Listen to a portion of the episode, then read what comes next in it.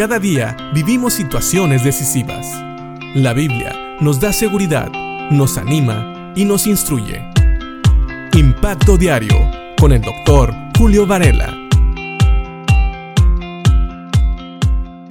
Hay ocasiones que nosotros tenemos familia o amigos o simplemente hermanos en Cristo que están pasando por situaciones difíciles. Y muchas veces en nuestro corazón está el darles alguna palabra de aliento y de ánimo. Pero sabes, a veces realmente hay situaciones tan difíciles que no sabemos qué decir. Y tal vez nuestras palabras no traigan el consuelo que nosotros quisiéramos que trajeran.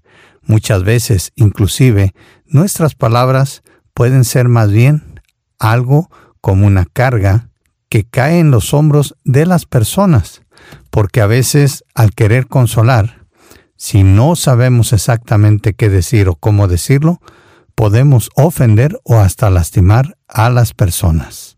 Yo creo que por eso Pablo, cuando en el capítulo 2 de su segunda carta termina este capítulo 2, tratando de dar palabras de consuelo y de ánimo a los tesalonicenses, dice algo que tal vez muchos de nosotros podemos también decir cuando no encontremos qué palabras usar.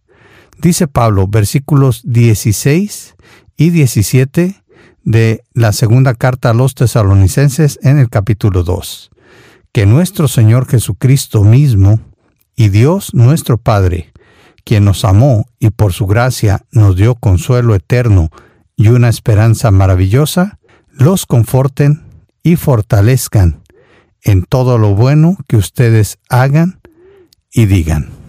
Sabemos que Pablo está tratando de animar a los tesalonicenses porque eran personas que estaban sufriendo persecución y también habían pasado por tiempos muy difíciles al recibir enseñanzas falsas que los estaban haciendo caer en desesperación y desánimo.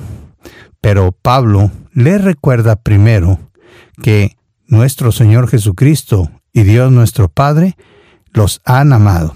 Y le recuerda también que por su gracia, por el don inmerecido que Dios nos da, también ha traído consuelo eterno y una esperanza maravillosa. Y creo que estas palabras tienen mucho que ver no con el tiempo que los tesalonicenses iban a pasar en este mundo, sino más bien con la esperanza eterna que tenemos en Cristo, de que algún día vamos a disfrutar de la gloria de nuestro Señor, de su presencia y de su amor incomparable, viéndole a Él cara a cara. Todo esto nos debe de traer consuelo y fortaleza. Y como dice Pablo, que Dios, nuestro Padre y nuestro Señor Jesucristo los conforten y fortalezcan. Creo que esas son las mejores palabras que podemos dar a alguien que está pasando por problemas, por situaciones difíciles, que realmente necesita ser confortado o confortada y fortalecido en el Señor.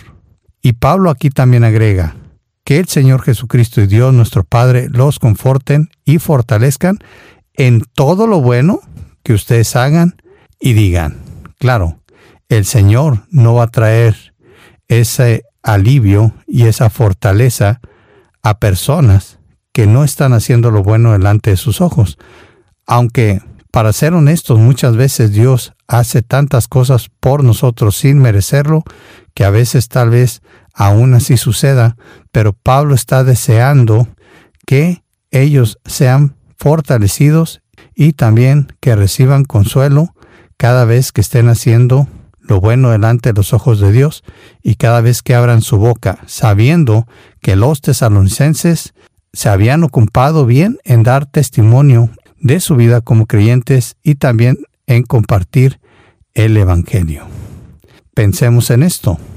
Qué bueno es ver que nuestro Señor, nuestro Dios y nuestro Señor Jesucristo pueden darnos consuelo, pueden traernos alivio y fortaleza y también tenemos que recordar que Dios y nuestro Señor Jesucristo nos han dado un consuelo que es eterno, no temporal, y una esperanza maravillosa.